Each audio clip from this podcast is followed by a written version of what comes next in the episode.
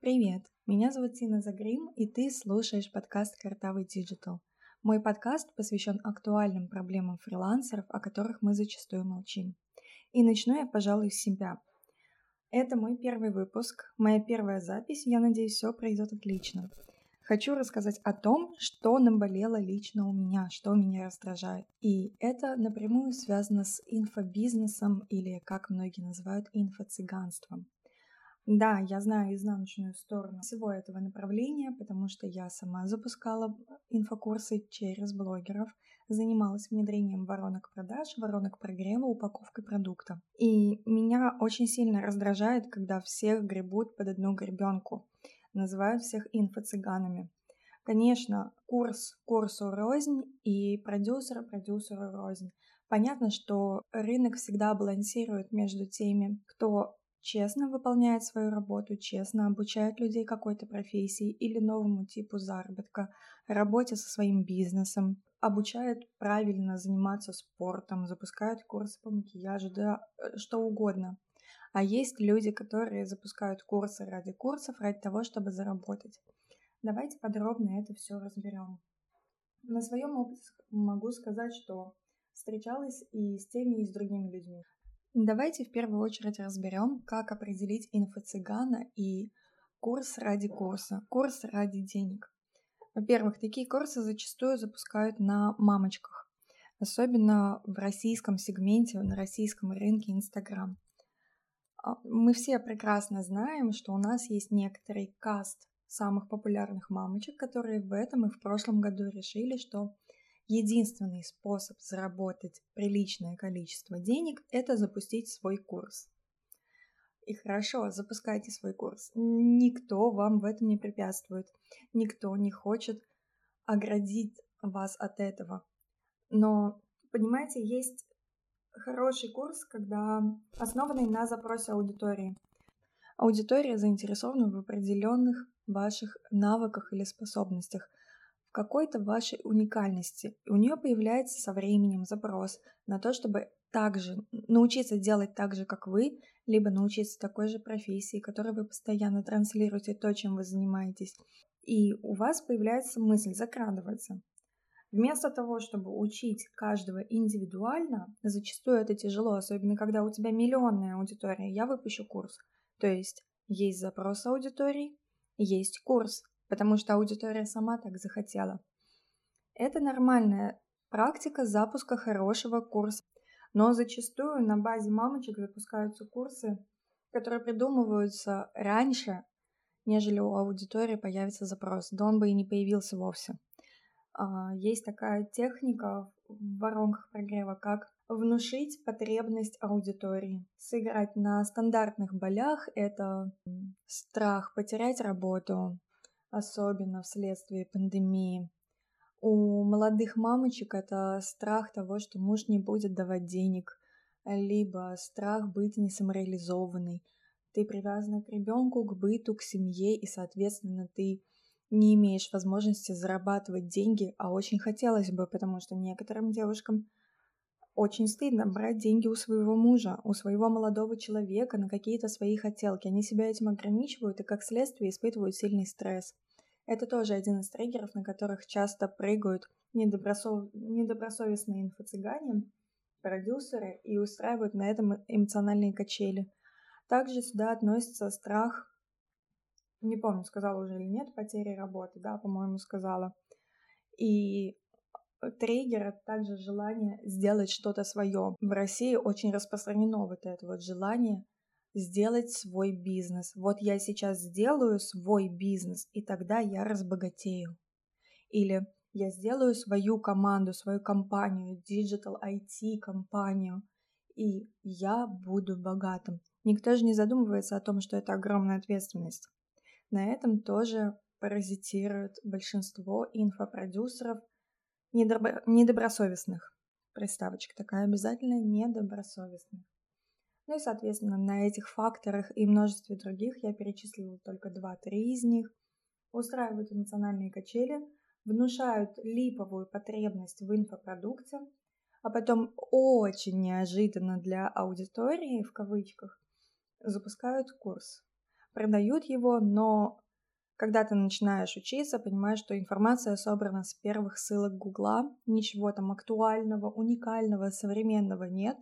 Эта информация зачастую устаревшая, она бесполезная, и аудитор понимает, что зря потратили деньги, время, силы, но денег уже не вернешь, потому что договор о публичной оферте очень тонко и точно включает в себя пункт о том, что как только вы получили курс, открыли первый урок, значит, вы воспользовались нашей услугой, и мы не обязаны возвращать вам деньги.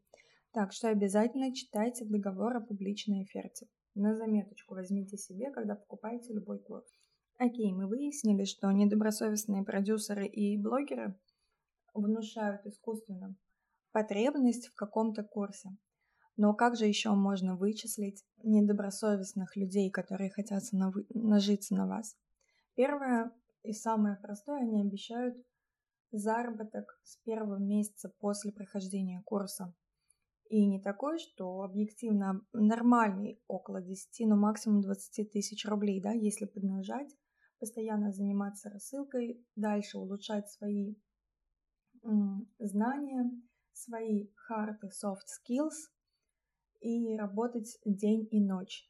Не так, как там обещают 3-4 часа в день под пальмой, ничего не делая, зарабатывать 50, минимум 50 тысяч, а действительно приходится в первые, на первых порах работать чуть ли не 12 часов в сутки, плюс постоянно обучаться, нарабатывать кейсы, общаться с заказчиками. И таким образом, примерно месяца через 3-4 усердной работы вы выходите на средний чек от 30 тысяч рублей за один э, с одного заказчика. 30-50, все зависит от ниши. Но недобросовестные наши блогеры вместе со своими продюсерами обещают выход на заработок от 50 тысяч рублей. Запомните раз навсегда, такое невозможно с первого месяца работы. В большинстве своем есть уникальные случаи, наверное, один к ста тысячам, ну, может быть, не, я преувеличила к десяти тысячам, скажем так, людей, которые смогут заработать 50 тысяч с одного заказчика, либо с двух заказчиков – но зачастую они не покупают курсы у блогеров. А, в большинстве своем ребятки, которые выходят с подобных курсов от мамочек, они демпингуют рынок. Забыла, кстати, сказать о том, что такие мамочки обучают фрилансу. И это еще одно паразитирование, так как у нас до сих пор многие не знают, что фриланс – это не профессия. Фриланс – это обобщенное понятие, которое подразумевает под собой перечисление множества профессий, и если переводить Слово фриланс – это значит удаленная работа, работа из дома. У нас об этом не знают. И на этом очень ловко и красиво паразитируют. Я думаю, вы не раз и не два видели те самые заголовки «Научу тебя фрилансу» самой популярной профессии в интернете – фриланс. Фриланс – это не профессия.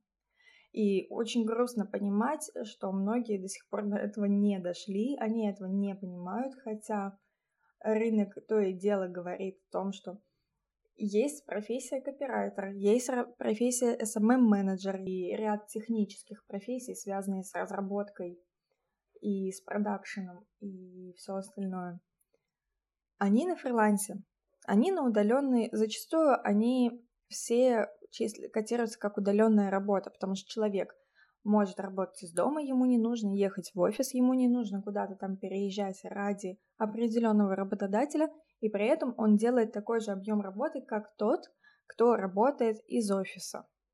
Нам это наглядно показала пандемия и локдаун. Но, как я уже и говорила, недобросовестные продюсеры и блогеры до сих пор продолжают на этом паразитировать.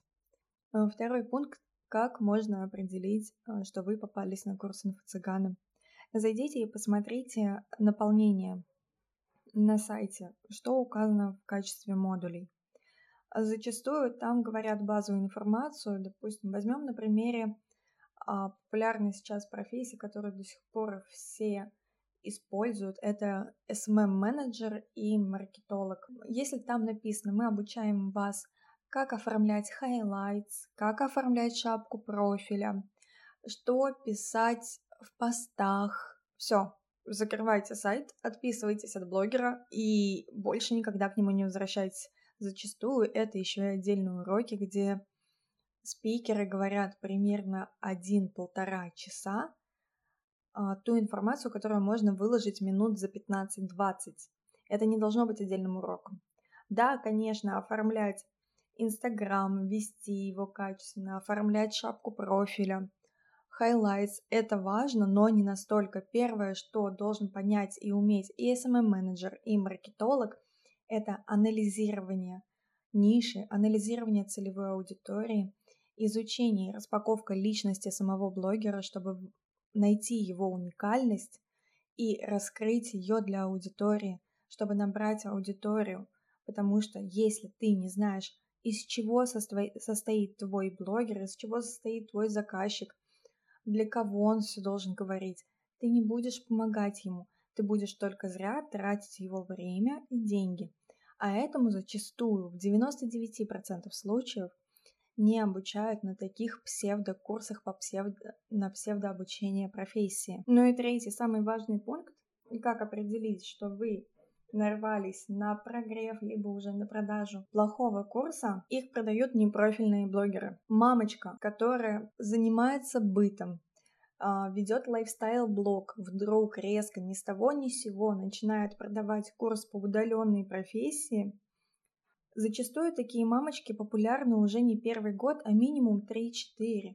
То есть они набрали аудиторию тогда, когда это было возможно без особой рекламы, без таргетированной рекламы, без YouTube-каналов и перегона трафика, без рекламы у блогеров. То есть они начали вести свой лайфстайл-блог, на них подписывались такие же мамочки, им было интересно наблюдать за ними, следить за тем, как развиваются их дети, что они делают каждый день. То есть это некий такой формат дома 2 потому что зачастую у таких мамочек еще и интриги, расследования, скандалы, ссоры с другими мамочками, разводы с мужьями, потом они обратно сходятся, либо скрывают своих новых ухажеров.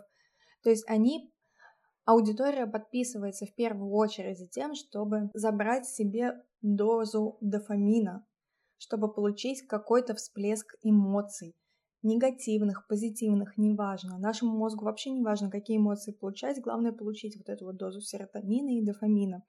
И такие мамочки просто зацепили своим лайфстайл-контентом.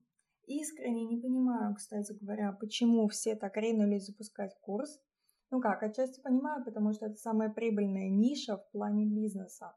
Запускаешь курс, делаешь качественный прогрев и все, ты в шоколаде, потому что средний доход с одного курса минимум 3-4 миллиона. Оборот. Соответственно, вы, э, убираем оттуда оплату команде небольшую, и у тебя в чистом доходе остается минимум полтора миллиона на себя одного. Но я не понимаю одного, зачем это делать? Зачем портить своими же руками себе карму, свою репутацию? К вам приходят крупные бренды, к вам приходит Литуаль, к вам приходит Сбербанк, Альфа-банк, Яндекс и остальные крупные компании на рекламу. Я знаю, что они очень хорошо платят, что это престижно работать с такими крупными компаниями. Но вы решили, что лучше я заработаю легких денег на том, что обману людей. Ну, соответственно, итог простой, про них очень много разоблачений, и им уже никто не доверяет, крупные компании к ним не приходят, потому что лояльность аудитории упала с небес на землю. В конце концов, я так предполагаю, что они, если не совсем уйдут с инфополя, то окажутся в меньшинстве, то есть на задних рядах. Ну, в принципе, это нормально, за все нужно платить, и за то, что ты пытаешься нажиться на своей аудитории, обмануть ее, за это тоже нужно платить и платить с лихвой. То есть Любой обман будет рано или поздно раскрыт, а доверие вернуть не так-то просто, особенно в 21 году, в 21 веке, когда интернет помнит все, и так тому и быть, собственно. Ну а как же понять, что ты купил хороший курс?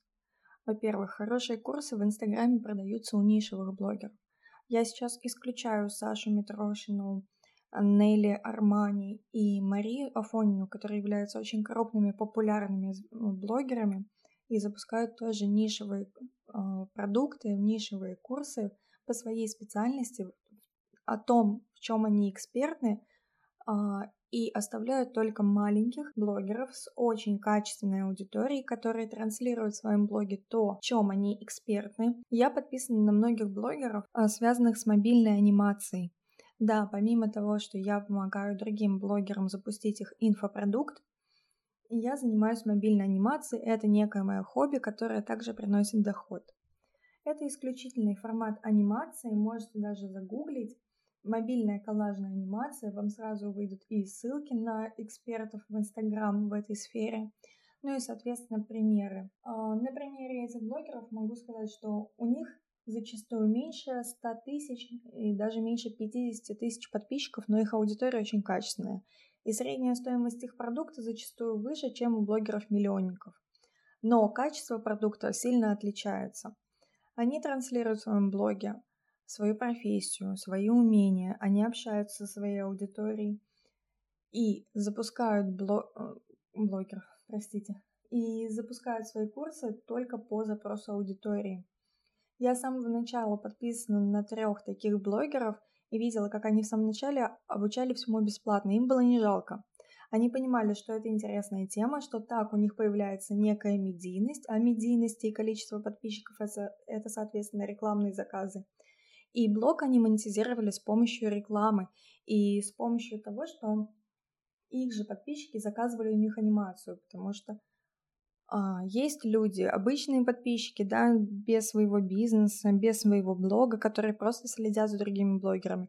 И также среди подписчиков есть предприниматели как из бьюти-сферы, из любой другой сферы, которых заинтересовал данный тип анимации – они его заказали, соответственно, блогер получил денежку за свою работу, а заказчик, который является подписчиком, получил хороший рекламный макет, который он запустит в Таргет, либо оформит свой Инстаграм, Инстаграм своего бизнеса.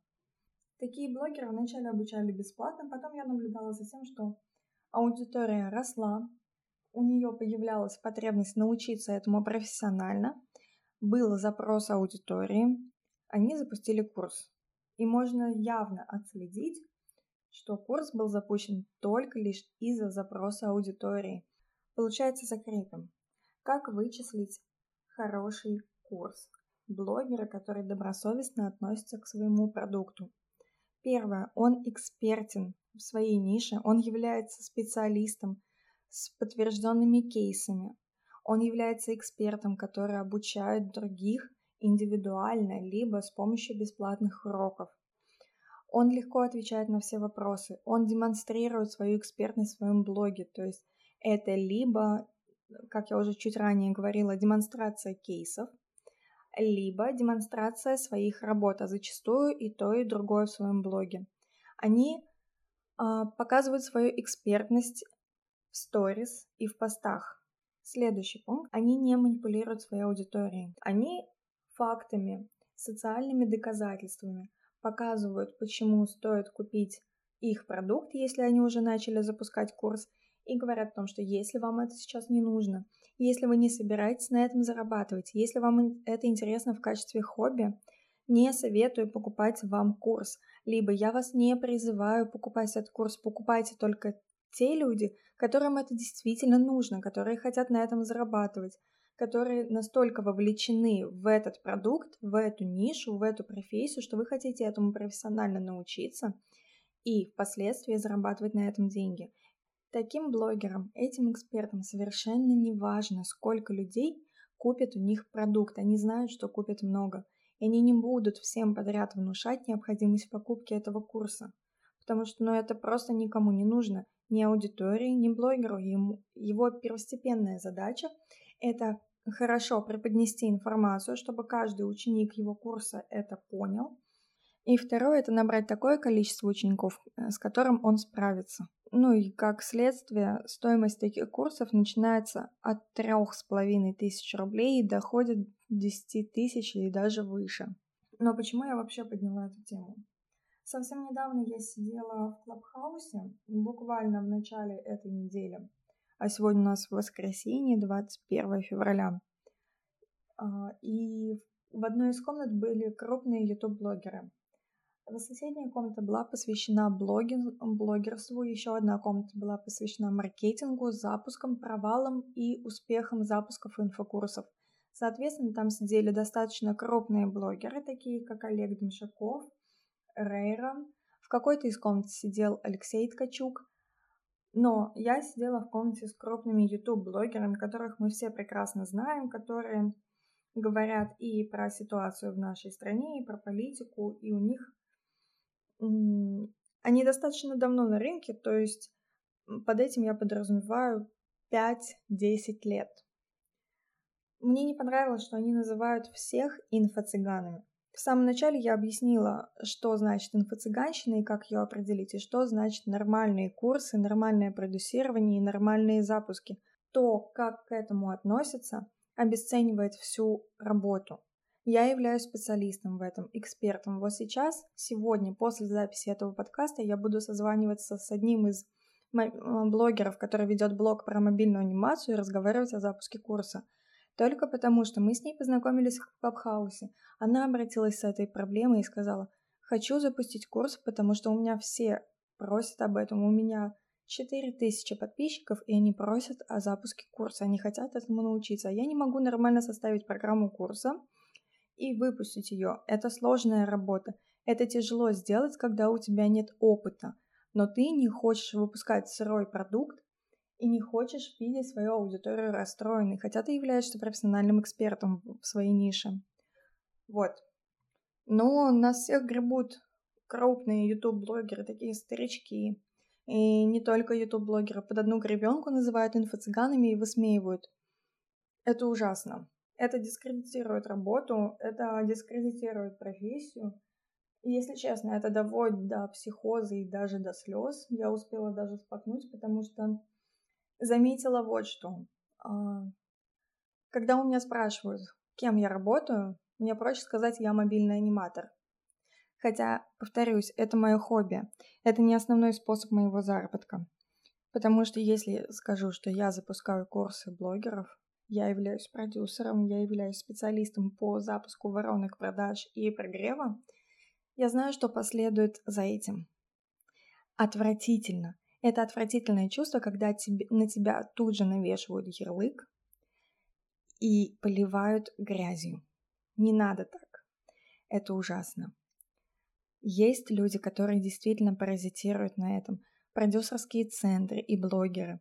Но также есть вторая сторона медали. Ребята, которые действительно стараются, обучают других, помогают раскрыть свой потенциал людям, которые без этого ну, не могут, они без курсов, потому что они не понимают, как самостоятельно этому научиться. В общем, вы меня поняли. А, собственно, я все сказала. В следующий раз я приглашу сюда эксперта и буду я думаю, это будет формат подкаста, когда я буду приглашать экспертов и специалистов из разных ниш, и мы будем обсуждать актуальные проблемы в их нише, в их профессии и говорить, как с этим справиться. И также буду выпускать соло-выпуски. Посмотрим. С вами была Тина Загрим и подкаст «Картавый Digital. Увидимся!